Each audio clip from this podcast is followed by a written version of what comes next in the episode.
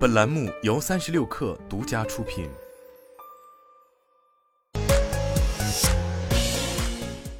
网罗新商业领域全天最热消息，欢迎收听快讯不联播，我是金盛。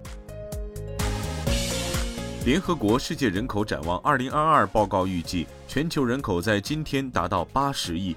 根据此前联合国人口基金会的统计，全球人口在二零一一年十月三十一号达到了七十亿。世界人口从七十亿增长到今天的八十亿，用了十一年零半个月。印度预计最早将于二零二三年成为第一人口大国，并在二零五零年达到约十六点七亿。去哪儿大数据显示，十月二十号起。南方冰雪世界类主题乐园迎来今冬第一波客人，湖南、浙江、四川、广东等地室内雪场受到周边游客喜爱。随着北方降雪增多，平台上天然雪场门票预订量环比前两周（十月十五号至十月三十号）增幅达两倍。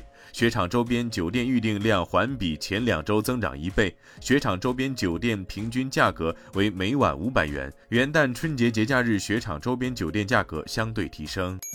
虎牙公布二零二二年第三季度财报，财报显示，二零二二年第三季度虎牙公司总收入为二十三点八亿元，上年同期为二十九点七五五亿元。在非美国通用会计准则下，该季度归属于虎牙公司的净利润为一点零六亿元，上年同期为一点八亿元。第三季度虎牙直播移动端 MAU 月均活跃用户数达八千六百万。天猫国际数据显示，双十一间超一千个海外品牌的成交额同比增长超百分之一百，四百二十五个海外新品牌成交破百万，二十六个海外新品牌成交破千万。此外，越来越多消费者为小众兴趣买单。天猫国际数据显示，双十一期间，陆地冲浪板销售同比增长超百分之三千，进口黑胶唱片机销售增速同比超百分之五百三十，进口骑行配件和装备增速同比超百分之四百，路亚垂钓装备增速同比近百分之两百，美式橄榄球相关装备增长近百分之一百五十。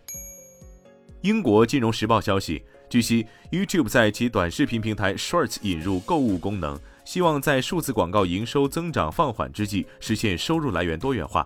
Shorts 是 YouTube 2020年推出的短视频平台，旨在与 TikTok 竞争。新功能意味着用户可以在浏览视频时购物。据报道，YouTube 还在测试新的佣金计划，向通过视频链接销售产品的网红付费。亚马逊宣布，旗下的云存储服务 Amazon Drive 将于二零二三年十二月三十一号正式关停。目前，Amazon Drive 官网已经放出了公告，亚马逊也向使用该服务的用户发送了电子邮件。据《华尔街日报》报道，根据 CBS 对苹果 CEO 库克的采访，在经济不确定的情况下，苹果公司将缩减该公司某些部门的招聘。库克表示。我们在招聘方面将变得非常谨慎，这意味着我们将继续招聘，但不会在公司所有部门进行招聘。以上就是今天的全部内容，咱们明天见。